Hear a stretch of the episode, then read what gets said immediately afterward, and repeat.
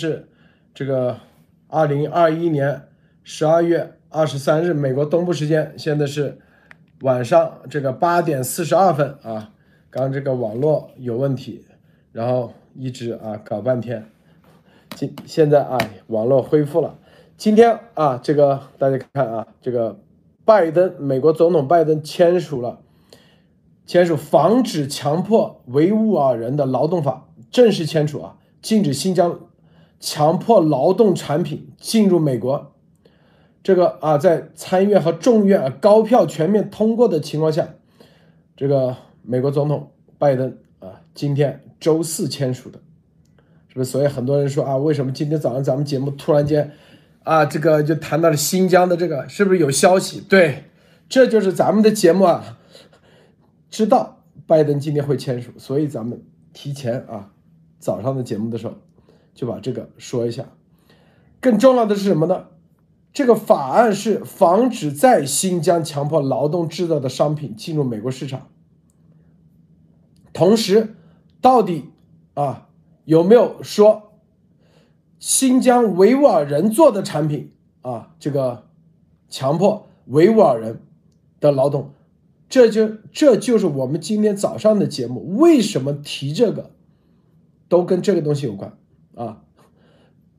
这就是提前预判，告诉大家啊，没人今天早上做节目谈这个防止维瓦，虽然前几天啊大家都知道必然签订，但是没人知道今天会签订。这个是防止强迫维吾尔人劳动法，并不是说一定要是在新疆生产的，只要是强迫。维吾尔人在任何一个地方生产的，都会被禁止。这就是我们今天早上做节目时候告诉大家，湖北这里是一个新的点，照样管用啊。接下来，啊，接下来就是告诉大家，是吧？这个要找哪些地方是被强迫啊，强迫这个维吾尔人生产的这些产品。待会儿我们详细啊，再深入的说很多啊，大家今天早上我们节目还没来得及说的事情，继续说啊，继续说。今天我们有个新来的嘉宾叫做高卢英雄啊，推特号叫高卢英雄，我们简称高卢英高卢先生啊，来到咱们节目啊，然后由于这个博博士今天可能家里有事啊，所以呢，我们是高卢先生还有马蒂娜啊。首先啊，马蒂娜跟大家分享一下其他相关资讯啊。我介绍一下高卢先生，高卢先生是啊，今天我们待会一对一答啊，有很多东西跟这都有关系啊。他因为他是保啊这个地对空啊前地对空啊导弹部队的里面的啊这个导弹部队的啊专门放导弹的啊，待会来谈谈中共的导弹到底咋回事啊。我们先谈谈这个新疆的事情，今天新疆是一定让大家啊会有很多更加震惊的具体细节，记住。咱们说的东西，啊，咱们不说百分之百是这个头首次说，啊，基本上大多数都是首次啊，提前，咱们说的东西啊，今天这个细节都是具体操作人做的，一定让大家听得毛骨悚然。早上的还不够细节，咱们具体还要再细节一下，因为这个啊，虽然这个咱们很尊重的是吧？这个最呃，这个呃，说这些东西，但是他们说不到细节上，因为我们今天说的是真正的啊，这个具体操作人的细节，因为很多人他永远是在外围啊，他不知道，咱们这是一手的机密信息，告诉大家啊，为什么他有子弹打到锁骨和肩胛骨中间，具体的某一个每一个流程。谁签字，干什么？接下来要干啥？只有因因为我感觉我看了很多他们的这个叫活摘器官这些，他们都是推测啊，没有人没有任何人啊是亲自操作的，咱们是来自亲自操作的人告诉咱们的信息，告诉这个顶级机密，亲自操作的，告诉大家啊，你听完绝对是一手的。啊，首先啊，这个由于高卢先生啊第一次加入，咱们就不让他分享啊。待会儿有些东西咱们让他分享一下观点。呃呃，这个马蒂娜，你你先分享一下啊。好，OK，路德先生好，高卢英雄先生您好，欢迎您过来。呃，我先分享两条吧，就是一条是来自澳洲的国防部，呃，国澳洲国防部的部长，他今天指责这个中共正在推行一项侵略性的太空计划，就是这个也是类似于一种超限的太空竞赛，就是类似于他们正在南海正在做的这种耍流氓啊、耍无赖的这种办法。就是美国的太空部队太空行动的副主任透露说，中俄现在他们正在用激光、还有无线电的频率、还有干扰器、还有网络攻击等等这一系列的办法去攻击西方的卫星，而中俄他们也正在开发一种带着机器手臂的一种卫星，就是可以在外太空里面去抓住对方的卫星。那他就说，今年中共一一共有五十次的这个卫星轨道发射。这个里面就有百分之八十是军事或者是军民两用的卫星。澳洲政府就表示，他们一定要和美国更加紧密的去合作，帮助。伯伯好，伯伯好。伯伯 Hello。哎，今天还有谁？Michael。对，我们已经在直播，伯伯是啊。啊，Sorry。没事，待会儿先马蒂娜正在分享，分享完要你分享啊。OK。今天说的话题绝对你感兴趣，伯伯是啊，绝对让你。我靠，这么好，太好了，太好了，嗯，好。不好意思，来迟了。嗯，好，我继续第二条分享啊。第二条是关于美国智库，他今天警告中共正在南海西沙跟着南沙中间这个很要塞的地方去部署一个天线阵，就是他们也用呃带有威胁的信号，他们有一些那个信号接收锅啊，还有一些信号接收器，然后他们又在海南岛跟西西沙群岛之间就建了一些大量的感测塔。他们在海南三亚一个叫做木棉的一个木棉村子这边也建了大规模的电子战的基地，就是这些电子战的基地可以让他们既提高他们自己的通信能力或者是情报接收能力，又可以去扰乱其他国家的通信和导航，特别是去阻碍在这个区域里面的这些单个的军事武器或者是呃成这个成军的这些军事武器，他们他们和总部的沟通，比如说是去。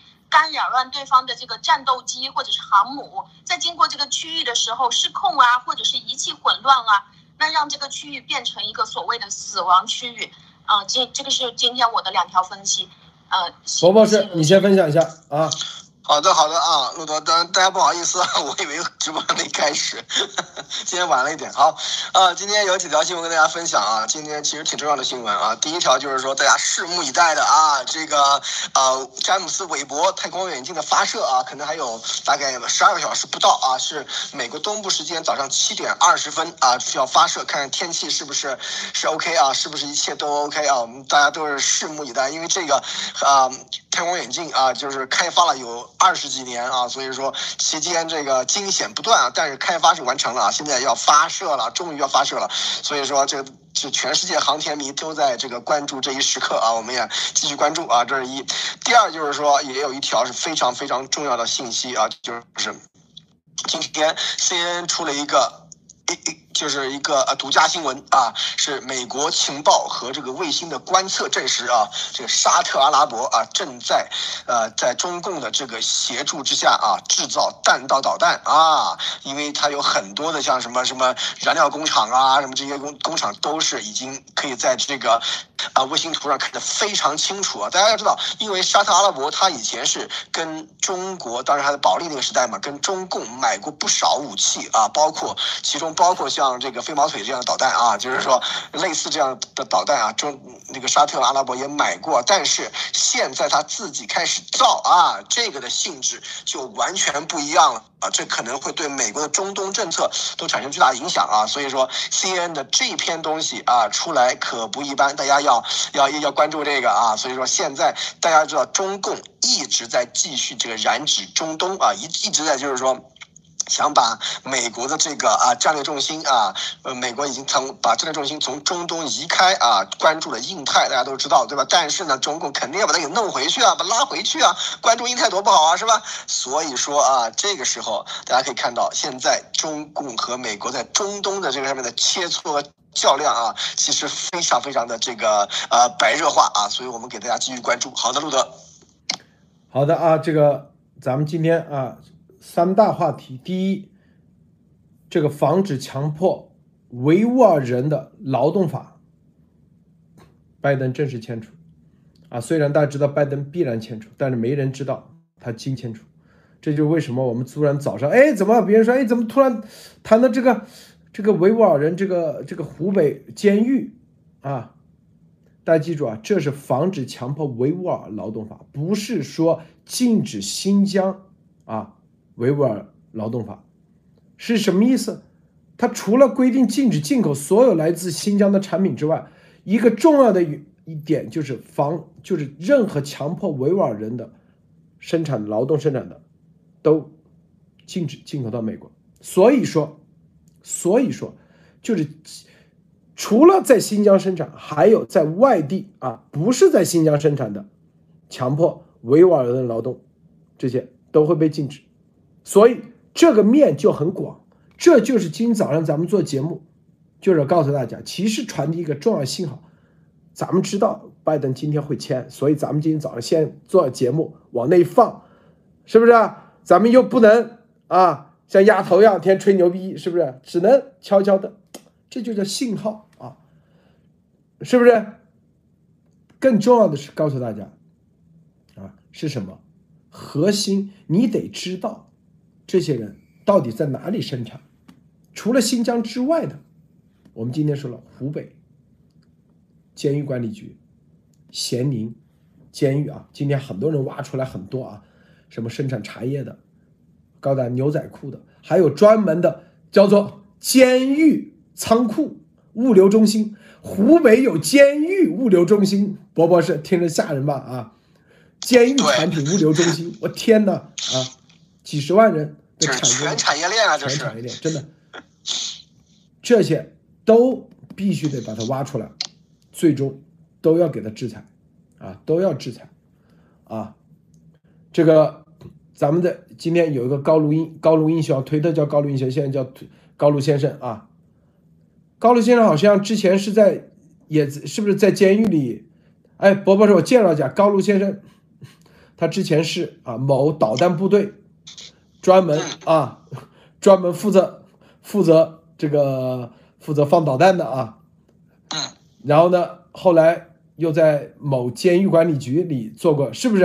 高卢先生，哇，高先生，听到没有？路德先生好，然后波波是好，然后马蒂娜，呃好，然后各位路德社的观众们好，呃我是保路英雄米塞了，然后第一次来到呃路德社，呃然后是非常感谢路德先生，呃刚才路德先生说是呃我是二零零五年到二零零七年服役于那。济南空军九四二九四部队，然后是担任技术保障员的，就是氧化剂加注员。后来有没有在监狱里做过？好像听你说是在监狱里，有没有在监狱里做过？后来转啊？喂，高路先生。啊，你好，你好。呃，我是在服役之前，服役之前上了三年，就是警官学校，呃，然后是隶属。山东省监狱管理局，啊，我记得你是跟监狱有关的，所以这个啊，今天啊，咱们早上节目说的监狱的这些事情，你应该也是有所耳闻吧，是吧？哎，你的声音怎么是网络不行还是怎么老是啊？没事，您说。是，嗯嗯，呃，您说的没错，当时是呃，就是我们那时候上警校的时候。包括在军队的时候，确实听过很多这样的事情。包括呃，我在当兵的时候，就您说的那些呃，包括监狱的死刑犯，然后枪毙以后器官那个移植。当时我们军队有一个军医，军医，然后他就告诉我们说，呃，他们那时候在军队院校实习的时候，然后每次都需要去靶场，就是那个死刑犯的靶场，然后呢去抢尸体，抢尸体。就是枪毙完的死刑犯，然后还在挣扎的时候，就现场解放，现场拿器官。嗯，好，这个我们待会儿再说啊。现在我说的是这个关于这个维吾尔这个这个监狱里头的这个用工的事情。这个伯伯是，你点评一下啊。今天早上我听到了这个这个路德的这个这个直播啊，当时断了一次啊，这个二级片啊，第二集里面的这个新闻。其实是怎么说呢？不出意乎意料啊，但是听到这样的这个消息，还是感觉到这个非常非常的这个惊悚啊。所以说，这个真的是啊非常可怕的一件事情，就是整个的这个有由监狱的这个服刑人员，而整个的这种产业链啊，包括进销存这些东西全部都有啊，这个真的是非常可怕，这是一。第二就是说，对于用这个人这个啊。人体器官的这个活体采集啊，像这些东西，当时，嗯，当当然是艾丽女士说到一点的，就是说，当时为什么中共这个叶克膜的这个这个机器的这个技术如此发达啊，主要就是从这方面获得的经验啊，这是一。大家要知道，在美国是有着完善的那种这个器官捐赠系统的。就比方说你的驾照上面对吧，你都可以说你是不是一个器官捐赠者。如果你是的话，你的驾照上面是有一颗这个红星的啊，就是说可以说就是说，比方说你出车祸这样，你可以捐赠器官啊。但是美国有如此完善的这种器官捐赠的这样的这个体系，很多很多人等待这个器官移植还要等待一年甚至几年啊。而中共的话，你这几个月甚至几个星期。这在正常情况下是绝对不可能做到的事情啊！这个里面绝对是有着非常非常。恐怖的事情正在发生啊！就像这个啊，穆博士说的这样，是非常非常超越这个纳粹当年的那个呃这个死亡营的这样的这种恐怖的事情正在发生之中啊！这我听到这些消息的流出来，真是感觉到非常的这个怎么说呢？这个大白天就出一身冷汗这种感觉啊！所以说今天早上的这个节目，所以我是觉得啊，真正的就是墙内或者墙外对于这方面有关注的，可以说报告文学的这个写手应该开始了。这个真的是非绝对绝。是非常非常啊劲爆的这个这个题材啊，路德。这大家既然都关心这个，那我就直截了当再深入的说，好不好？今天早上还不够深入啊。说完啊，高卢先生啊，马蒂娜，你们来，伯伯是来点。我告诉你啊，这个啊，这个叫法警，法警就是具体执行的，都是被抽到去那里执行枪决，执行啊，负责执行。有的人被抽中的，我告诉你啊，他们要向啊一些老执行的要花钱去请经验、买经验，买啥经验？第一啊，打的时候他们是有那个不能把血溅到自己身上，说极其不吉利啊。第二，你打的时候，你这个子弹得在身体里，你不能。打穿了，这不证明是不是就是没有执行？第三，就具体就他们啊，告诉你那个老的就告诉他怎么打，一般都人跪在里面，从背后嘛，从这个肩胛骨和这个锁骨这里，这个子弹打进去，他告诉你从几寸几寸打进去，正好那个地方子弹嘞。打嘞就出不来，就卡住了，卡在这个骨头里头。这是正儿八经的执行的人跟我亲口说的。我跟你说啊，他说卡在那里，并且关键卡进去以后，你知道吧？什么不会流血？因为打别的地方，啪，血溅出来，喷的到处都是，知道吧？那地方就一个洞。你知道最关键是啥吗？伯伯是。高露先生，你们猜不到吧？啊，就是他的这个器官都不会受到损害。不，一个是器官不，人不会死，人不会死，在没有死的情况下，绝对不会死啊，那百分之百不会死。然后法医这个就上了，法警先执行嘛，法医马上上，看都不看，啊，就当时因为还有一个执行的法官在刑场，还有个执行的法官。要验明正身的，你不能打错人呢，是吧？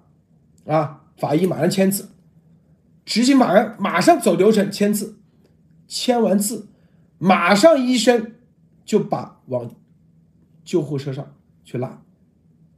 你知道他们救护车首先第一步是干什么吗？啊，你们有谁知道不？没有任何人知道，这只有打那个肾上腺素之类的东西，不是。打凝血针，不是凝血的针，那肯定不是，是叫打阿托品。阿托品知道是什么吧？嗯就是你肌肉痉挛时候打阿托品，你的肌肉马上就放松，放松，对，就你立马就你坐在那里，你是一点你想控制你手指头都控制不了了，就是全身哇，但是这个时候还有意识的呀，有意识，并且是瘫在那里，瘫在那里，因为对打静脉叫打静静脉窦，就是阿托品、阿品托还阿托品、阿托品，对，放松肌肉用的。然后你的意识还在那里，并且关键是啊，他们说，特别是心脏一定要肌肉，因为心脏肌肉比较多嘛。你你说很紧的话，哎呀，他怎么取啊？啊，松弛神经、松弛肌肉的。他取不了，就是在这种情况下，这个意识还在的情况下，眼睁睁的看着自己就给肢解了，肢解了。我告诉你啊，有些医生，OK，有些医生他不得不去做，他不想去做，但是有有的是纯粹赚钱的，很多。我跟你说，心。心理上那跳楼自杀的多得很，这你看着这眼睛瞪着，啊，眼睁睁看着自己肢解，我告诉你，这是全流程，啊，全流程，啊，这没有人能谈到这么细，因为因为这正儿八经啊，具体干的人跟我们说的，他因为他要忏悔啊，因为他。他啊，这个学医的时候，在国内也得要发一个叫什么那个誓言，就是那个罗马宣罗马宣言里叫什么什么一个誓言，那个医生的必须得发的。他说在那个誓言之下，一穿上白大，有神保护你，啊。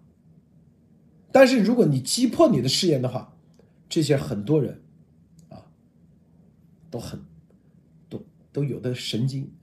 有的医生啊，他非常走着走着，突然自己打自己脸，非常那个。我告诉你啊，希波克拉底誓言。对，希波克拉底誓言，对，希波克拉这个誓言，它是有有很大的加持力的，很大的力量的啊。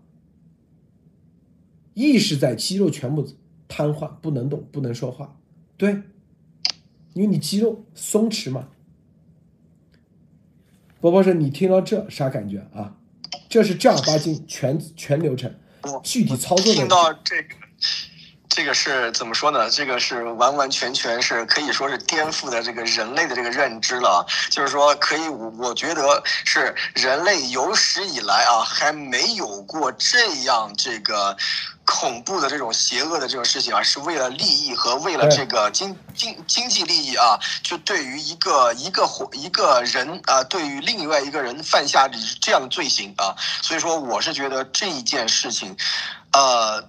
很第一，很颠覆我的认知啊！我只是知道当时是有这个啊，就是活摘器官啊，就是说把这个脑病呃，就是说死刑犯就脑死亡了以后，把他给用这个叶克膜让他活着，然后继续给他就是说可以一个人可以摘好多个器官啊！这些我们以前都已经跟大家说过，但是这种就是说完完全全让一个人在有意识的，而且但是无力反抗的情况下面，眼睁睁看着自己被肢解啊，这个实在是完全是超越了人类的底线啊，甚至超越了动。动物的底线，动物都不会这样啊，所以说这个我是比较听了比较无语啊，但是我真是找不到很好的词来形容现在这种恐怖的感觉啊，路德。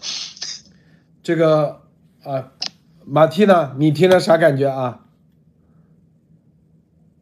嗯，我昨天我昨天在听到您您报前面那一段的时候，我就已经崩溃了，就是尤其我在听您说，呃，关于那个。需要大家去查那个天津市第一中心医院的时候，呃，我就是我，我和另外一个朋友，我们两个一边发这些资料，就他说不行，我崩溃了。然后我说好，那我就忍着把这些所有资料全部都弄完，因为我们怕他被删除掉。然后当今天听到您说这个枪决的这个过程，就是其实他根本就没有把这个人打死，他的目标是把这个人体内的所有器官全部都拿来卖掉。也就是打在卡，其实就是让他受伤而已啊，就卡在这个锁骨这边子弹，然后保住他的心脏啊，或者是所有的这些内脏，把他让他全身都放松到完全没有办法动，然后就眼睁睁的看着自己，就是否是就在救护车里被肢解呢？我我不知道，那我昨天在看到这些东西的时候，为什么我崩溃？因为我听完了这个故事的时候，我正在想象这些魔鬼、这些医生到底是怎么样的。但是当我看到这些医生正襟危坐的坐在那边微笑啊，然后呃写的他们是谁，又是呃儿童器官移植的专家，谁又是专门去做这些呃肝肝脏的、肾脏的、心脏的各种各样呃各种各样什么后遗症，反复去换器官的这些。他们那么开心，他们在中共国受到各种各样的嘉奖。那他们每一天做的事情，其实是把这些被囚禁的年轻人他们的器官换到即将死亡的这些八九十岁的中共老领导的身体里面去，帮他们继续续命，而让他们的红色后代，因为他们的父母还在，让他们的红色后代可以继续利用这个统治机器去作恶，去扩大他们的迫害。所以。昨天路德先生谈到这个中共把他们的奴隶制、市场经济、统治经济这些器官移植深度的结合，变成一个产业链，大量的对这些呃政治犯或者是新疆人，甚至是我之前知道这些法轮功的这些人，都都在严重的迫害当中。我觉得这个事情一定是需要曝光，让所有人知道的。对，先生，关键啊，就是我就是说实话，之前我都知道啊什么。有两个细节，第一打到这个肩胛骨和这个锁骨这个细节，让他不死；第二阿托品这个注射，我天哪，让我太震惊了，对吧？这两点是很震惊的。高卢先生你怎么看啊？啊，你好，罗德先生，呃，我对就是就是中共，然后就是活摘呃死刑犯的，就是这器官这个问题。怎么说呢？在当兵的时候就知道，呃，我是认为是在这种邪恶和反人类政权下，呃，就是把这些人被迫着，或者是有些人说实话是为了金钱自愿的，就是出卖了自己的人性。呃，有的就是为了升官发财，有的就是可以说是混口饭吃，但是他们做的往往是为了自己的人性，反而他们一步一步的在走。走向深渊，那这就是我的观点。是啊，这个还有一个就是今天我节目说啊，说什么送到三零幺医院先挑，他说比这邪恶多了啊，最高级别的最高级别的，他不是去挑，是去监狱里挑。对，是挑活人。对，挑完以后定点找个啥东西，找个啥理由，反正就给他啊。是吧？找个啥理由，手续全做好，都是合法的，是不是？找个啥理由，反正各种各样理由，死刑就这样。就今天咱们说三零幺啊，说啊这个死刑犯要执行了啊，然后三零幺先看看啊这些老领导，那最高级别的不是这，是监狱里挑，这这他妈的知道吧啊？这一点啊，这一点咱们先今天啊，只是补充一下啊，补充一下，还有这个维吾尔人的啊。就是在湖北监狱这个这个是大事啊，大家一定要盯着，到哪一天说不定啊，不是死刑犯也是，对啊，就是那个聂树斌不就这样吗？聂树斌是吧？还有啊，这里面再补充一下，这个天津中心是吧？那个张雅芝，这叫张雅芝吧？啊，他是什么？再生器官移植专家啊，再移植专家，他叫做张雅敏。再移植？什么叫再移植？天呐，别人一次性移植都都还不熟，他是再移植都变成专家了。天呐，你你移植了多少？再移植一次不够，两次两次不够，三次是吧？这叫再移植专家，名字都写在上面，多恐怖！看到没有啊？多恐怖！一个人搞几次啊？再移植专家，这这名头往上往外面一放啊，其实。断了，这不在演播室啊，就这点麻烦。接下来啊，咱们谈一个重点。咱们今天让高卢先生来，主要是说啥呢？高卢先生是啊，这个导弹部队的啊，专门给中中共军队放导弹的啊。刚才你看，在这个器官移植这种邪恶的事情上，你看他们多么多么专业，多么专业啊！生物这块，现在让高卢先生来说说啊。我们来问一下啊，高卢先生你好，那个你先大概说一下介绍一下啊，您那个在这个哪个导弹部队啊，具体做什么的？然后哪个哪个哪款导弹啊？哪款导弹具体怎么做？大概说一下好不好？用个几分钟时间，我们然后一个个提问，好吗？这样比较好。啊，好的好的。呃，陆陆德先生好，然后不用不用客气了，不用客气，直接直接开始啊，不用打招呼了啊。呃，二零零五年到二零零七年，然后是服役于呃济南空军九四二九四部队。然后这个部队的地址是在山东省栖霞市小庄镇。然后因为是防空部队嘛，所以说他们就基本上是在山里边，但是其实周围都是民户，都是民户。然后呢，当时呃，济空这个就是我们那个部队是叫二十营，所以说代号是九四二九四。呃，当时用的是红旗二号导弹，是用的红旗二号导弹。然后呢，红旗二号导弹是一种。呃，中近程防空的导弹，它是仿制苏联的 S 杠七五，呃，红一基础上然后改进而来的。呃，它是说实话，现在就是很多中国大陆的就是防空部队还在用这款导弹，因为主要是便宜，呃，然后其次是然后它的量产是非常多，应该现在的数据应该是还有一万多枚，然后多少枚？关于还有。有一万多枚，一万多枚，因为特别特别便宜。是哪一个年代的？五十年代的。是它，它是服役于一九六六年，然后它仿制的是苏联 S 七五，从它这个红一的技术改进的。呃，对我插一句啊，S 七五就是著名的萨姆二啊，大家知道啊。萨姆二怎么个著名法？这是前苏联的呀，前苏联著名的防空导弹，打下什么 U U 二侦察机啊，都都这玩意儿。哦，继续继续啊，高丽先生。呃，呃，然后就是说，呃，这个呃，这个红旗二呢，它主要是有那种，就是呃，有那个二百公斤的高爆弹头，然后呢，它当时呢是作战范围是四十五公里，然后飞行高度是可以最高是达到两万五千米，呃，速度是达到三点五马赫，然后它的就是靠。呃，半主动雷达引导，然后还有呃是为什么叫半主动雷达？就是还需要靠标图班，标图班，然后就是手工播报，手工播报，手工制图，然后再传给发射连，然后再瞄准大体的位置，是是这样的，是比较落后的。好，我我来我来提问啊，你你说完呃这这一段啊这一段啊，第一。你们这个营有多少人？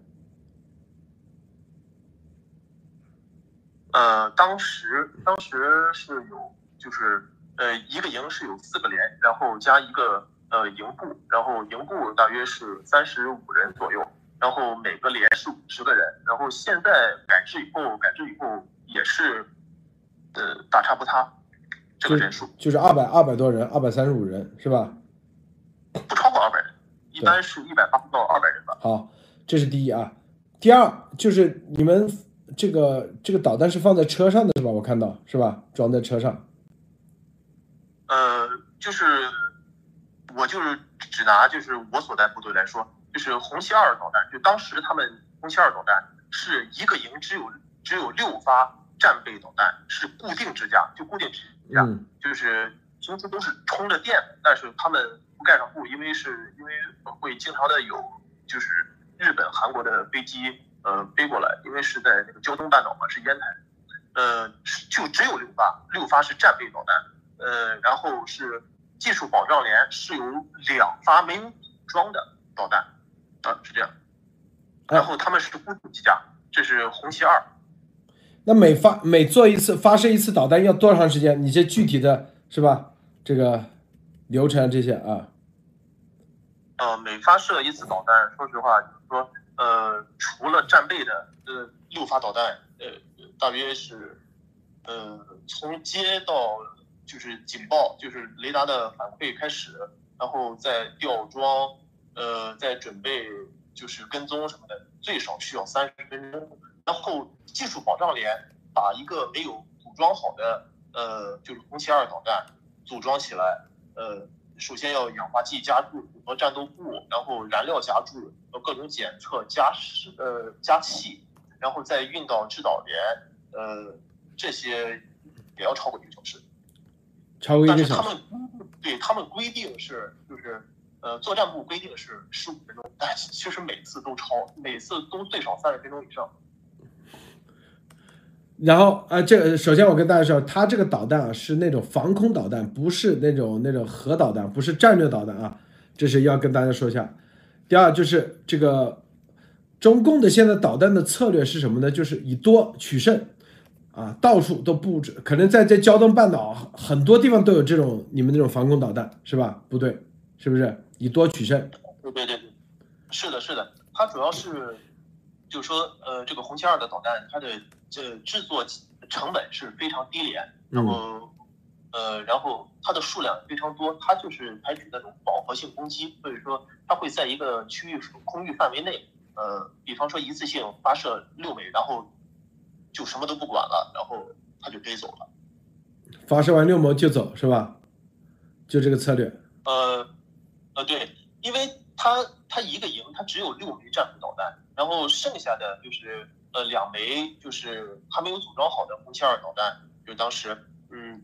当然，现在也有很多部队还是采用红旗二号导弹。呃，我就说，呃，它组装还是需要一个小时。呃，一般飞机当时是从韩国或者日本飞过来的时候，因为呃距离那个烟台非常近嘛，呃，说实话就是三十分钟，呃三十分钟的就飞机路程，就是速度，但是每次都是超时间。所以说，呃，必须有六枚战备导弹。这六枚战备导弹发射出去以后，呃，技术保障连的。就是那个没有组装好的那个红旗二号导弹是根本没有办法运送过去的，所以说只能发完了以后，呃，就跑路，真的是只能跑路。这是我们当时营长和教导员，呃，告诉我们的。我们发完了导弹就直接跑了，因为没有其他的办法。为什么要跑路呢？生怕别人打过来是吧？呃，因为你看，你看，路德先生，我刚才说了，他只有六枚对呃战备。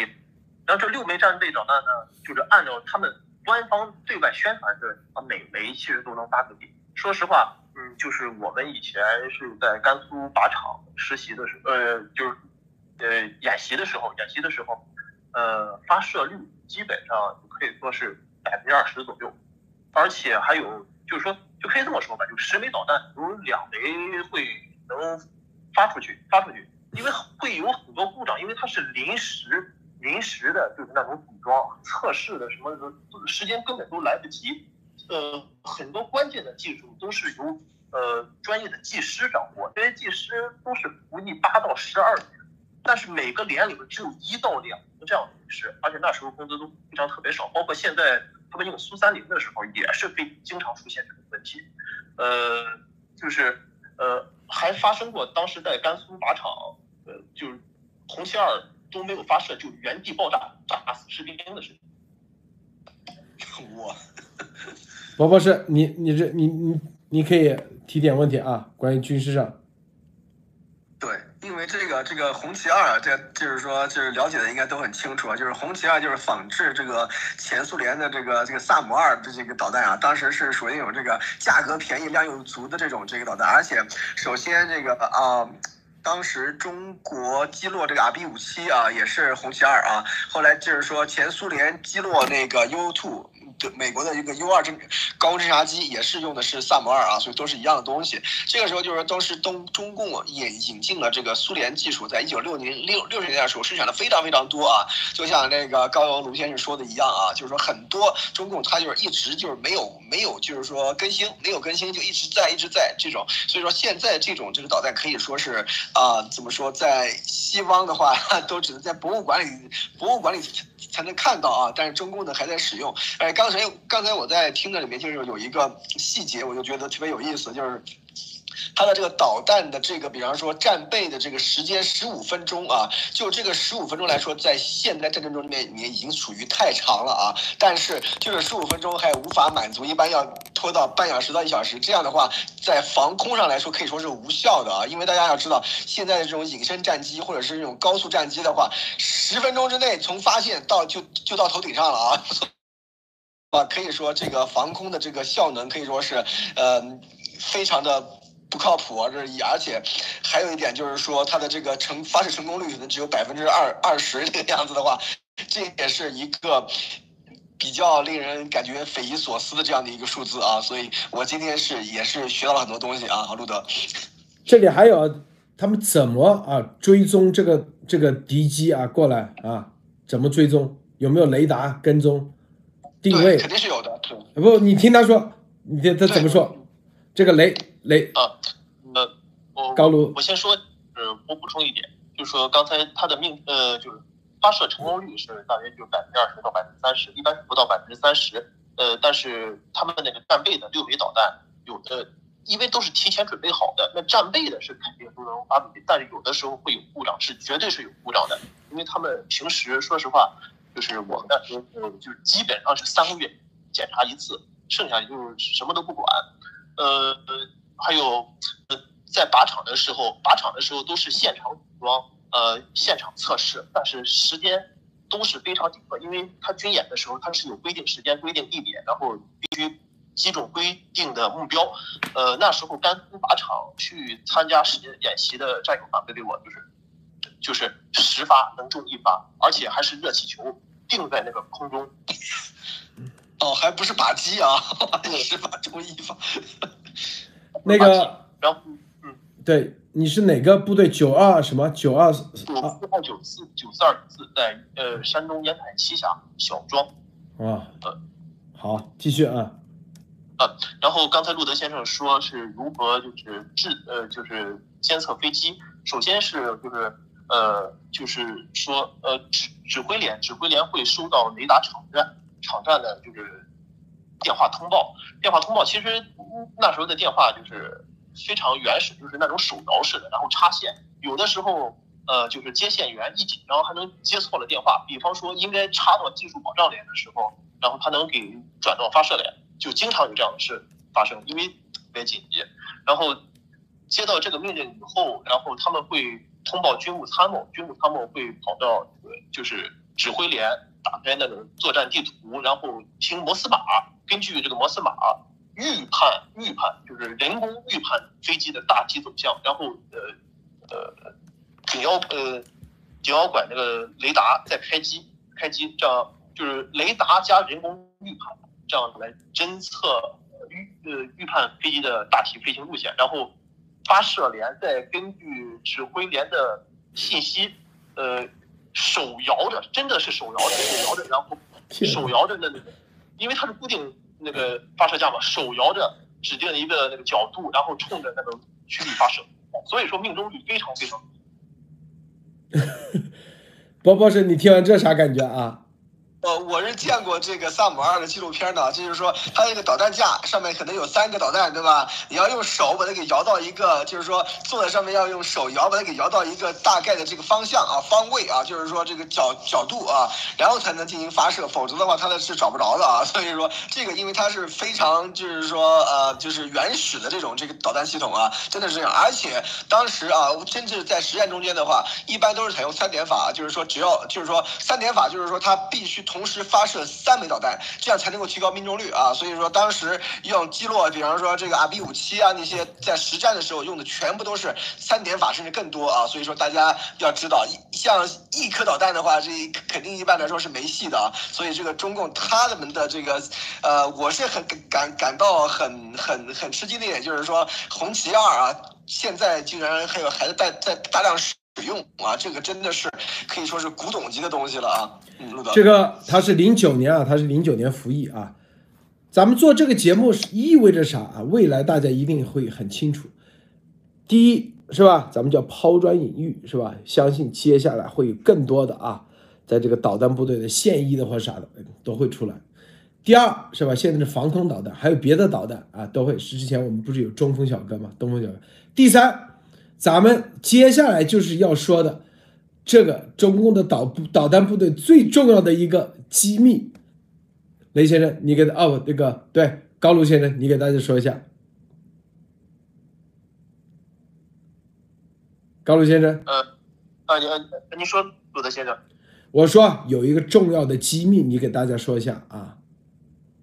机密，呃，我一时半会没有反应过来。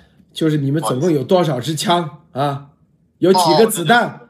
这就是机密，知道吗？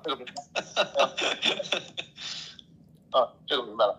呃，就是当时我所在营队，然后全营，整个全营，然后说实话，枪不不会超过五把，全营不会超过五把，而且只会在营部营部的呃警卫排，警卫排，说实话，平时值班的就两个人，就两个，一个新兵，一个老兵，然后弹药还而而且还是分开放的。呃，在就是哨兵嘛，然后每个营区门口都有哨兵。全部都是不带枪，全部都不背枪，包括现在。呃，具体原因就是因为我当兵的前一年，就是呃二零零四年，就是济南军区发生了一起，就是呃哨兵开枪自杀，拿着八一杠一，他那个情况叫八一杠一，然后顶着下巴，然后直接引弹身亡。自从那个时以后，济南军区下令，所有哨兵不允许就是荷枪实弹，就这样。然后所以说，所有哨兵都是拿着胶皮警棍。这样的来站岗执勤，所以说非常的，哼，继续，继续啊，你啊啊，你说啊，所以说呃，而且每个连队，你看每个连队就是因因为一个营区一个营区有四个连队加一个营部，呃，营区的就是就是首脑，就是比如说营长啊，呃，教导员呐，那些都是不是随身带枪的。像呃三连技术保障连，呃二连呃发射连，呃一连那个制导连，呃还有四连的那个就是指挥连，这些全部都没有枪。所以说，如果有部队，就是其他的部队，哪怕是派一个班，就可以其实毁灭这一个营。真的，因为所有的枪都在营部的，呃就是警卫警卫排，然后警卫排们其实就平时值班就讲。而且钥匙还不在他们手里边，还在别的参参谋手里边，参谋还不一定在这个营区，所以说非常的麻烦。攻陷是非常好攻陷。这个博博士，这听完这你就啊。这个这个我这是第一次听说啊！整个一个营一个营的建制就五把枪了，而且还都全部锁起来，平时还拿不着啊！那就是说，那作为就是说现役军人的话，那你们平时也没有像什么打靶啊，像这样的这个活动了，就是说这样训练了。呃，就是我们就是空运部队，然后当时呃打靶的时候就只有在新兵连，然后是打了三十八必须是连靶。必须是连发，必须连发，而且他们好像是每年还会固定的会消耗一些子弹，包括那个当时我们的营长，营长他说他一年才才会再打靶，能够赶上过位，才会这样。然后平时的话根本不会动枪的，但是像不像那些什么特种作战部队的话，像那些可能会用的子弹多一些，像像什么呃空军地空导弹部队啊，呃。真好打枪！平时说实话就是，呃，养猪、种菜、洗厕所，真的是这样。我我有个战友，就是从我当兵到到就是退伍，他就养了两年的猪。明明是在地空导弹部队，就养了两年的猪，然后种了一年的菜，就基本上就干这个。然后天天的就是呃政工政治宣传，然后上午开会，下午学习，然后然后背那些什么观点啊。这个那个，然后写的思想总结，嗯，不会干别的事情。然后包括就那些红旗红旗二号导弹的那些呃，就是实际训练，实际训练，新兵三个月根本连学都不会学。下呃下了连队以后，呃本身是作战部队嘛，下了连队以后，很可能会到两到三个月以后才会再学，这样就消耗了五个月了，一共二十四个月的兵这消耗五个月了。然后这会有老技师。手把手的教，但是也很可能就是最多一周是教一次，就理论上的啊，应该怎样怎样的。但他们从来不开机，从来就是不会把这个就是呃汽车呀，这个电机什么打开，除了雷达，除了雷达那个牌会打开以外，嗯。这个啊，这个是说零九年的现状，你觉得十几年时间啊，这个什么换装或升级能达到这个？像这个，哪怕说不说美国吧，就之前俄罗斯的这个水平能达得到吗？根据中共的现在这种假片头这种情况，高卢先生。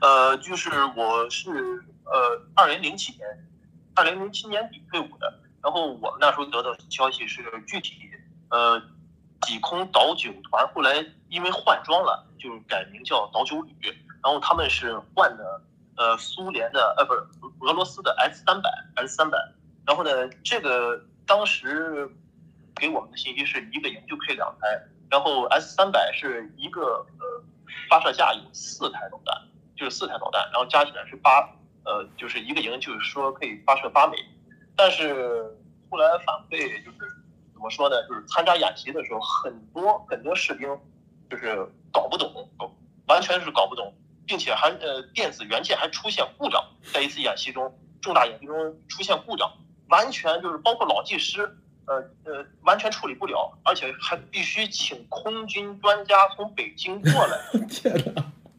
过来解决，这是真实的，而且中国大陆新闻报道这件事，呃，在军事内部就完全老技师都做不了，他们在接收这个呃苏三百呃苏三百的时候，还特意学了三个月，然后学了三个月，你按照就是中共假片都应应上级的情况，就是你学完了以后，他们也不开机，为什么？因为你开机就要花钱，花钱以后这样营队领导就油水就少了，然后他们就怎么想方设法的，就是混混过去，就是他们的目的多半都是纸上谈兵。这个啊，这个伯伯是，你这听完啥感觉啊？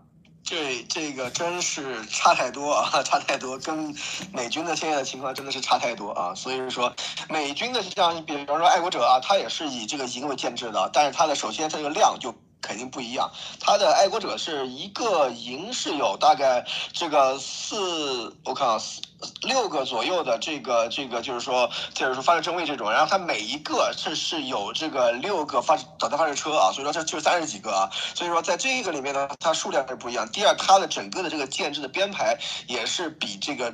美美军的现役的这个这个爱国者防空导弹营要要要要差很多很多啊！就是说，第二、第三的平时训练就更不用讲了啊。美军的这个每年的这个子弹数啊，什么打靶的数量啊，平时的这种这个体能训练的这样的这个数量都是呃陆军的标的标配啊。所以说这上面来看的话，这个完完全全是两个呃概念、两个层面的东西啊，路德。这个马蒂娜你怎么看啊？马蒂娜，你从一个这个另外一个角度来我想，问个问题啊。嗯，好，就是就是刚才一开始您提到有一万多枚红旗二这种导弹，我想知道就是像这样的红旗二导弹，它在全国的这些中短程的导弹里面是不是最多的？然后，呃，您说一个一个营只是分到了六到八个，那就是这个营只是在使用的时候有六到八个，还是它的仓储呃总共就是那么多个？呃，然后还有一个就是您刚刚提到关于当它要发射的时候，之前曾经试过就十比一的比例可以打中，是因为热气球定在那里。那如果这个就是一个飞机过来的话，是不是就会代表它连十分之一的可能性都没有？呃，然后最大的可能性就是这个掉下来，下面的人炸死，所以放完了就赶紧跑。谢谢您。呃，就是刚才您说到的，呃，这个数量的问题，确实是它现在是有一万多枚，然后每个营就是战备六六个，然后技术保障连呃是两个，就是这样。然后关于它的命中率的问题，呃，怎么说呢？就是在演习打靶的时候，它因为这个导弹它成本非常低，他们所以说会进行饱和性攻击。就是我说的是在呃军事演习的时候会饱和性攻击，所以说呃可以说是十五发击中的，因为它它它会分三个点嘛，这样肯定会击中，大概率击中的。这个啊啊，这个今天讲的这些啊，我相信有心人一听就知道这意意味着啥，意味着啥？这里头其实就告诉大家，很多人老是在问啊，这个这个中共多强大，就纸老虎。说白了，最重要的防空导弹系统都烂成这样，现代战争你动不动扔核武器，你可能吗？博博士是不是啊？核武器之前不可能，对。东风小哥也已经说了，是吧？那那那那更至少十几个小时才能把这个掉到吊井里，都是烂东西，知道吧？但是你看刚才搞什么活摘，你看他多厉害，水平多高，都是专家，还在什么再器官活摘、再生活摘，这比美国厉害多了，这绝对在这个移植上，他们绝对专业。就他们干干啥去了？搞那邪的邪门歪道厉害，但真正的这些很烂啊，这种烂，刚才也说只有五把枪，是不是？这就是啥？这就是咱们之前跟大家说过的，你这个美国只要稍微啊稍微画点那个，第一你有啥无人机，是不是？博博士，很多人说啊，中国的美国的无人机或者隐形怎么进去？你看就这导弹这水平，你不是分分钟进去吗？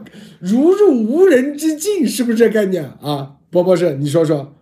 对的确是啊，就是说，如果是中国的这个防空导弹的这个基本配置都是这样的话，那真的是可以说这个防空网是可以说形同虚设。大家要知道，因为嗯，中国采购自这个俄罗斯的 S 三百和 S 四百的数量都不多啊，大量的还是靠红旗系列啊。但是红旗系列的这个换装的情况呢，我查过，可能也没有那么多。可以从今天这个啊，这个高卢先生的这个话里面也可以看到，很多还是比较原始的，像这种萨姆二这个年代。的这种这个红旗二啊，或者这种这种这个呃导弹，作为一些比如说城市，比如说二线城市的这种防空啊，所以说这个上面来看的话，如果真的是有美军的无人机或者美军的这个作战单元进来的话，是完完全全是等于形同虚设，没有没有一没有任何的这个防卫的这个能力。比方说现在的这种这种战机的话，从发现啊一到这个战机到你头顶上。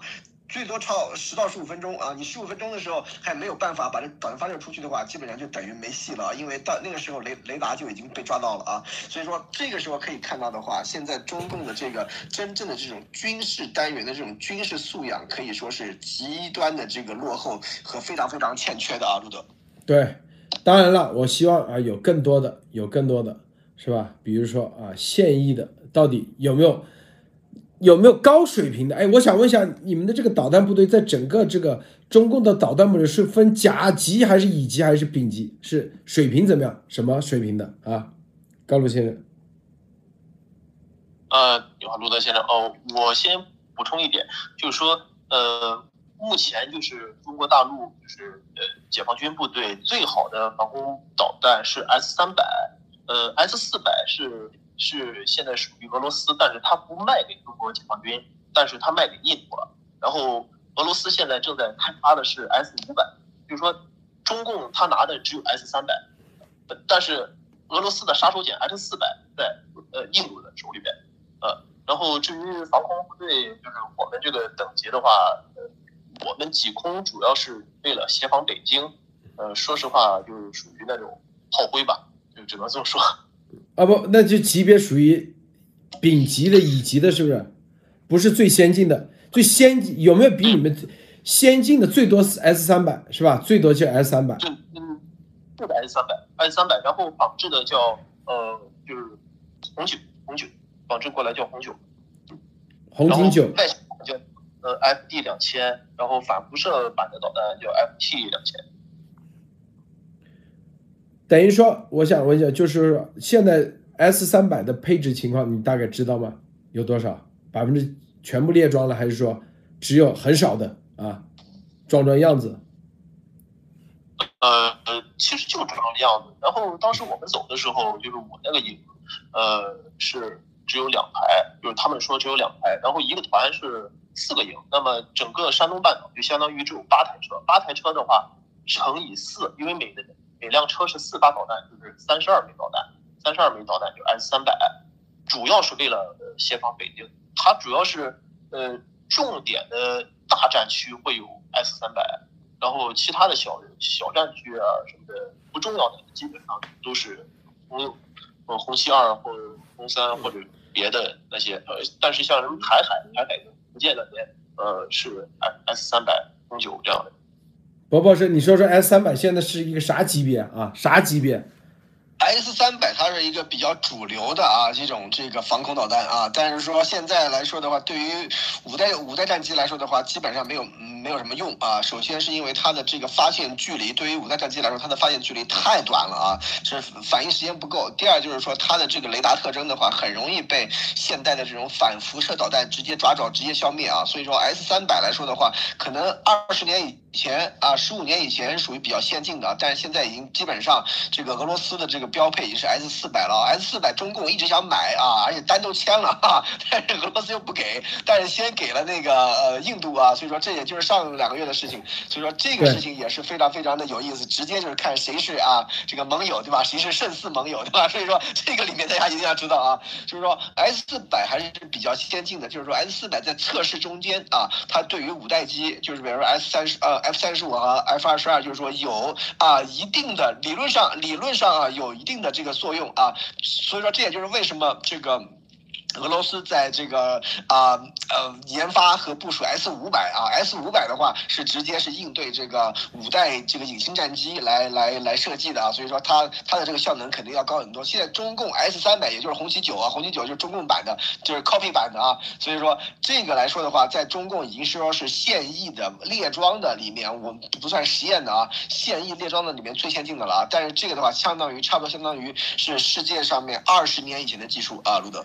你再说一下啊，包括你再点评，你现在是中共的现在这个，你之前是啊没做没今天跟高卢先聊之前，你是觉咱们都觉得中共的啊好像防空网很厉害，这聊完以后啥感觉？他说有很多这个啊，对我一直是以为今天听这个高卢先生说的这个，我是觉得这个怎么说呢？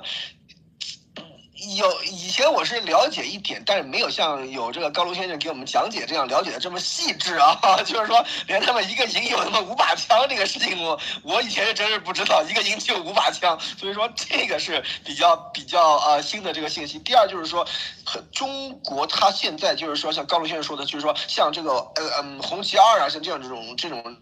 这种这个老爷级别的这种这个装备啊，还是在大行其道，还是在很多很多地方都是在在挑大梁啊，就是很多这个军就是军事单位啊，都在用非常过时的、非常呃老旧的这个设备。这是一，第二，它的这个训练是极其缺乏的啊。第三是完全不适应于这个现代的这个战争的这个环境的啊。所以说，在这个里面，中共一直在吹嘘它的这个武备有多强，军力有多强，其实完完全全是一个空壳纸老虎啊，路德。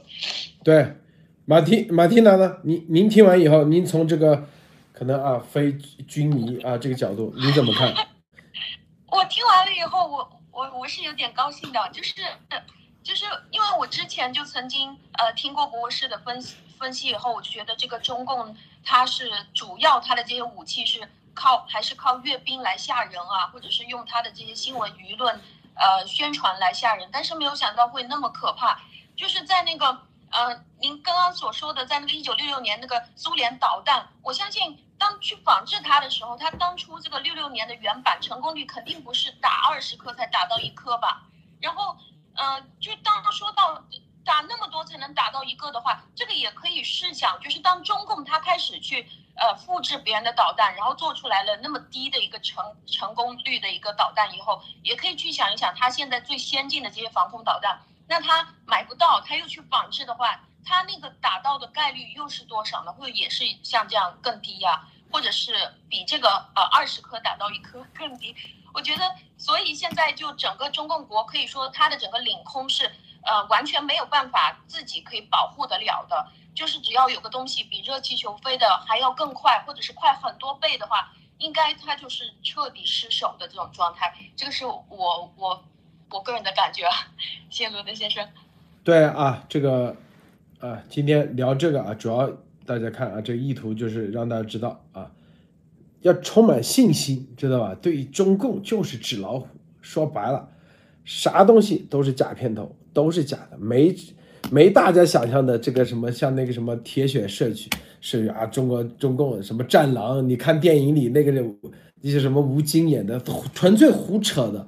是不是啊？又是计算机系统宣传宣传，对，又是计算机啊，搞得跟美国一样。哎，其实啥都没有，他还是现在还是用什么一个地图在手啊，在纸上画，是不是啊？还有摩斯密密密码来回那个，你干嘛用摩斯？反正又打个电话直接说不就这么了？还搞摩斯？是不是那时候？方式架还要用手摇，对，这个是这个的确是因为我当时看过萨姆二的这个视频啊，的确是这样的。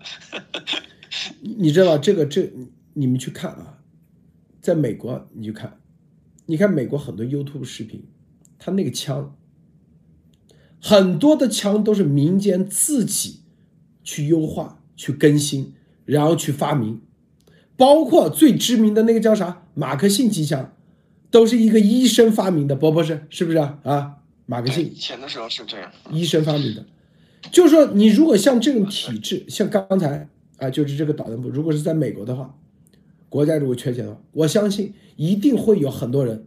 啊，至少你把这个手摇的换个电动的，这要得了几个钱嘛？说白了都是很简单的一个系统。博博士，你说是不是啊？就是手摇变电动啊，是吧？做几个键，继电器，然后一放，几个马达嘛，就这都没人管。说你们那车更烂是吧？啊，那个车都是，你说像那个装那个这个导弹的车是啥车啊？呃，装导弹的车都是就是一九六几年和五几年产的，东风冷解放全是这样的。然后轮胎严重老化，呃，就是可以看到非常严重的龟裂，呃，包括轮胎都已经磨平了。就是平时怎么保养？就是呃，军务还有联勤保障部来的时候，那些连队的官兵会把那个老解放的轮胎用墨水。黑墨水刷刷一遍，然后洗的漂亮，然后黑墨水油漆油，然后他的那个打磨，然后刷新油漆，疯狂的打机油，疯狂打机油。呃，老解放的包括呃就是玻璃啊什么的，全部都没法更换，包括一些电子元件全部都已经停产。呃，曾经发生过就是当呃第二年五下就是在机关的时候，呃在就是来了一个技术。就是保障连的，就是从别的部队调过来的一个司机班的人，他开着这个就是老解放，然后拉导弹的时候，当时还是载着导弹，呃，拉导弹的时候，因为他是气刹，因为他是气刹的那种老式的汽车，直接是刹车失灵，直接从山坡冲下，冲到营房，把营房给撞碎了，但是人没事，就就能发生这样的事情。呃，我还想补充一点，就是呃，按理说就是。防空导导弹部队应该有一种单兵防空武器叫红鹰虎，但是呃导九团每个营区都没有，都没有。呃，是的，都没有。呃，是的，都没有。就是那种火箭筒式的那种单兵。对，红鹰虎是肩扛式的，肩扛式的这这个呃防防空导弹，对，都没有。像美国毒刺这种，对。哎，我想问一下，比如说，为什么一定要解放车？难道？不能用现现代现代换个车往上装不行吗？为什么非得要六十年？啊，这需要钱的。哦，没钱。对，钱都去干嘛去了？钱都干嘛去？大家都知道嘛，是吧？吃喝嫖赌去了呀，多好。对，吃喝嫖赌去了，这是关键的。那您觉得现在有没有会不会换啊？那种你看，你看那鸭啊，这个龟啊，这个不叫。这个猪头，你看这个椅子换的这这多牛，是不是？杯子换的多牛，是不是？这个装导弹的车那都是半个世纪以前的，还有有用墨水来把它刷黑。我天哪，这钱都去哪了？你知道吗？呃，啊，我知道，我知道。呃，他们看，基本上都是贪污的。你看，我说两个就是真实的事情。呃，我当时下连队就是第一个星期，然后。就是我们部队接了一个国防电缆的，就是挖掘工程。然后当时是好像他们那些老兵说是给了几十万，就是写一个月之内，然后把这个这个沟挖好了。然后呢，呃，当时的营营里的军官给团或军区上报的是，我们调的是机器挖，但其实他动用的是全营官兵手工挖，每人是挖五米长、两米深、一一点五米宽，每每个人，对每个人。然后我当时是干到第二天的时候，我接到就是命令，然后去了北京空军第四训练基地去学习去了。然后我三个月以后回来，回来以后发现他们说是发了一个月，然后所有的钱都是领导分了，全是这样，全领导分了，笑死！我天哪！这钱都赚，OK 啊，包博士是不是啊？这钱都赚，是，这就是拿这个这个就是士兵当苦力啊，基本上就是这样的一个意思，就是拿士兵当苦力啊，就当民工啊，当民工的还给给工资，估计士兵的话工资都不给，就当就就去当训练了啊，然后这些钱都由领导分了，所以说可见这个中共的这个军队烂成什么样啊，就这样还想打仗啊，所以说在这个时候，你看只要真的，一旦比方说真是跟那个美军或者跟那个日日本开始冲突的时候，这样这样的军队怎么可能有战斗力啊？所以说，这个里面真的是中共的所有的这些这个就是说画皮啊，就是很很快都会被揭下来。我觉得啊，路德。对啊，但是有有的人会说啊，那是二零零七年的，现在习主席上台，那肯定可不一样了，是吧？你怎么看啊？你觉得这个十几年它会有质的变化吗？呃，说实话没有，因为他他这个就是这个政党，他的本性就是这样，呃，就是欺上瞒下，然后导致所有的就是军队，就是包括我的那些战友都就说是。没有愿意打仗的，没没有愿意为他们去送死的。呃，当时我在当兵的时候，我就在想，如果是让我上战场，第一个就是就是我我当时是想啊，就第一个先把营指挥干呃给干掉。我当时就是这么想的。然后军队里面包括那些司机班、油料补的、偷汽油的、偷车的汽油的，每天都在发生，真的是每天都在发生。他们把营区里的就是就是营领导的汽车开出去，然后把油抽出来卖，天天都是。天天都这样，现在我相信只会比那更惨。零七年的时候房价，广州房价啊也就四五千，现在都四五万了。啊，零七年虽然啊可能这个营区的这个士士兵可能一千一千五这个工资，现在也到不了，到不了多少倍啊？十倍也到不了一万五两两万吧，也到不了，也就个好像。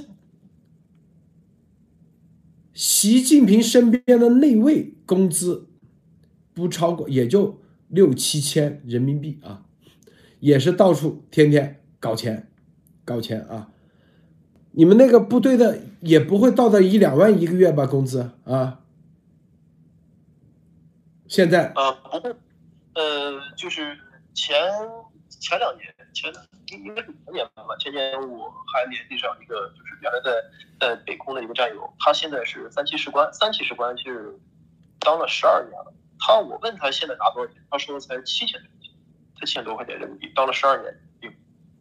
是啊，那房价，所以现在还不如之前，还不如，因为这个购买力之比嘛，购买力之比还不如零七年啊，所以在这种情况下，这个。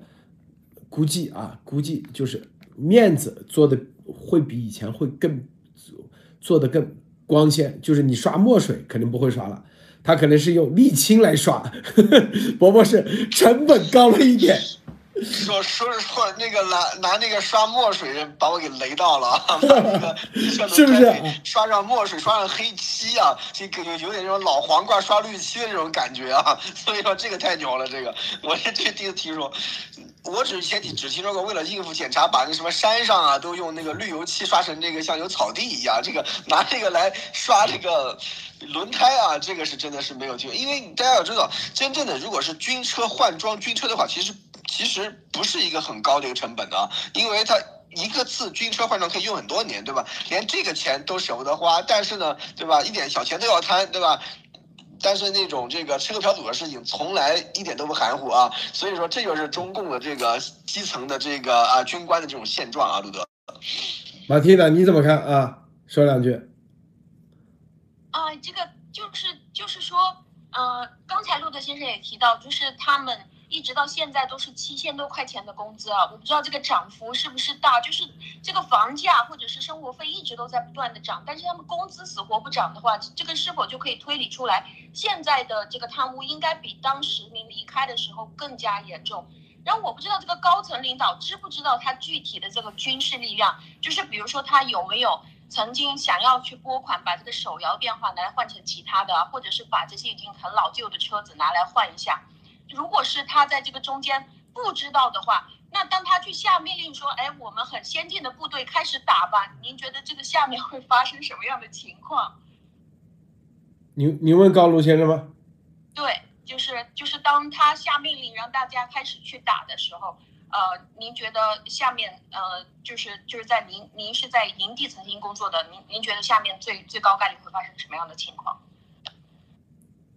呃，我首先回答您第一个问题，就是说，呃，有一些有一些干部，就就说，比方说是尉官，然后他们会一步一步就是升迁上来，因为当时按照当时的就是军队制度是三年会提一个档次，一般会提到就是副团的时候会是一个坎，然后会需要交钱，然后或正团也会需要交钱，或者副师、正师这都需要交钱。所以说他们很多都是从基层上来的，所以说都知道这些弊端。呃，然后又说到这个打仗的问题，打仗的问题，说实话，呃，现在独生子女都特别多。呃，都不想送死，呃，而且很多也都明白，但是当然也有极个别的那种，就是军队里边那种誓死效效效忠的，但是那那也可以说是凤毛麟角，都是就是现在的军人来说就是保命第一。呃，还有第三，我想补充一点，就是刚才我提到了这个氧化剂还有燃料，呃，就是波波是说，呃，这是非常危险的，有腐蚀性的，对。当时我看那个防毒面具，它的生产日期，那就绝对是想不到，是一九五九年，最新的是二年，一九五九年，防毒面具，面具会不会这应该是属于，这应该是属于这个这个博物馆的这个藏品了，我靠，古董古董，还有呢，还有呢，那个还有呢，中和，你们说如果这这个很高腐蚀性是吧？喂，高露先生。啊，对，是高腐蚀性，对，是高腐蚀的氧氧化剂是有高腐蚀性的。然后呢，它会有一个冲洗车，这个冲洗车呢，它按理说应该是酸碱中和，酸碱中和就是一般是会放那种碱水啊，就这样中和一下，因为防止泄漏的情况。但是呢，他们一般就是为了省钱，或者是都都是放清水，都是放清水。然后所以说有一次操作事故，然后冲洗车的就是冲洗管爆了。然后喷出来清水，幸亏人没事。但但你想想，如果是氧化剂车爆出来会什么样？而且他们平时这些氧化剂的罐子是，当时我记得是有两个非常大的罐子，就是营队的，就是连队的指挥官，就是他们不把自己的命当回事，也不把士兵当回事，不让士兵戴任何的防毒面具。当时，呃，因为我当时是新兵嘛，然后他说，呃，当时的连队指挥官说，说。去弄的那个氧化剂，呃，你戴上防护手套就行了，防化服、防毒面具都不用戴。我当时一看防毒面具是一九五九年，最最新的是一九六二年，我还挑了半天，挑了半天，我说我不去，我说我一新兵我不去。然后他第二年兵去了，他就戴着，呃，就是橡胶手套，就是那那种防化手套，他去了，然后他还差点熏的中毒了。哇塞，包包生，你看看，点评一下。居然这个这个太恐怖了。首先，这个四氧化二氮这种，像四氧化二氮这种这个这个一个氧化剂啊，都都是具有这个非常强强的这个毒性的。不管是吸入还是接触啊，你是一定要有这个全部的防护的。像美军这样的话，以前在那还是很久以前，美军还在用这个东西的时候啊，就比方说泰坦的时候，那个时候他们在都是全副武装啊。我看过一些纪录片这些，所以说也有一些呃，就是说啊老鸟啊告诉我的，都是要全。副武全副的防化的这个设备啊，这个刚才这个高龙先生是说这个防毒面具生产日期一九五九年啊，他估计还是这个跟苏联比较好的那个时代啊，所以说这个真的是太牛了这件事情，所以说就可以看到这个。设备都都都养都落后到什么程度？这是一。第二就是说，他对于这个士兵的这个生命啊，完全是不当一回事儿啊。因为这个，你看像这个在在中共国，你看今天我们看到的那些那个像这个什么这个器官活摘啊什么这些东西的话，就是说中共来说的话，他对于这个人的这种这个生命的价值，可以说啊，就可以说是完全的无视的啊，就属于一种资源啊，对吧？就属于一种资源，就感觉我今天早上听那个叫什么路德说那个叫什么那个器官的摘除啊。选购啊，选择，就跟是。讲难听点，就跟这个肉联厂杀了猪啊，对吧？分下水，对吧？然后啊，你要这个肠子，我要那个肚子，这种感觉啊，所以说这个是非常非常恐怖的一件事情。而且今天晚上这个高卢先生他说的这些东西，就就可以看到中共对于这个人，尤其是这种这个下层人民的士，那么士士兵肯定大部分也都是来来自于下层嘛，对吧？来自于普通老百姓的这个人民的生命，真的是完全不当一回事儿啊。所以说这点上面来看的话，真的是真的是极端邪恶啊，这里面啊，路德。对啊，这就是你看啊，这个啊，这个中共的啊，这个所有的这种体系都是说白了都是假的，都是烂透了啊！你看这个啊，我们看二战的时候，当时叫做布布坦联合是吧？协同，如果你这协同不好，你都输。当时美军刚开始的时候，坦克兵和步兵协同作战不好，最终被德军啊几千人把几万人美军啊给灭了，啊吃了很大的亏。就不谈你光有装备，你协同不好，是不是？因为坦克往前面走，如果没有步兵的话，你坦克就往前面走，别人用啊那种就是小小小地雷啊什么就把你给搞掉了。所以步坦要协协同，这新的战法怎么出来？二战的时候，别人都是正儿八经战场上打出来，中共只有电影院什么长津湖吹牛逼吹出来的，是不是？现状是啥呀？其实就这样。好，咱们今天节目啊就到此结束，谢谢博博士，谢谢高卢先生，谢谢马蒂娜，谢谢朱玉娟关注观看，别忘了点赞分享，再见。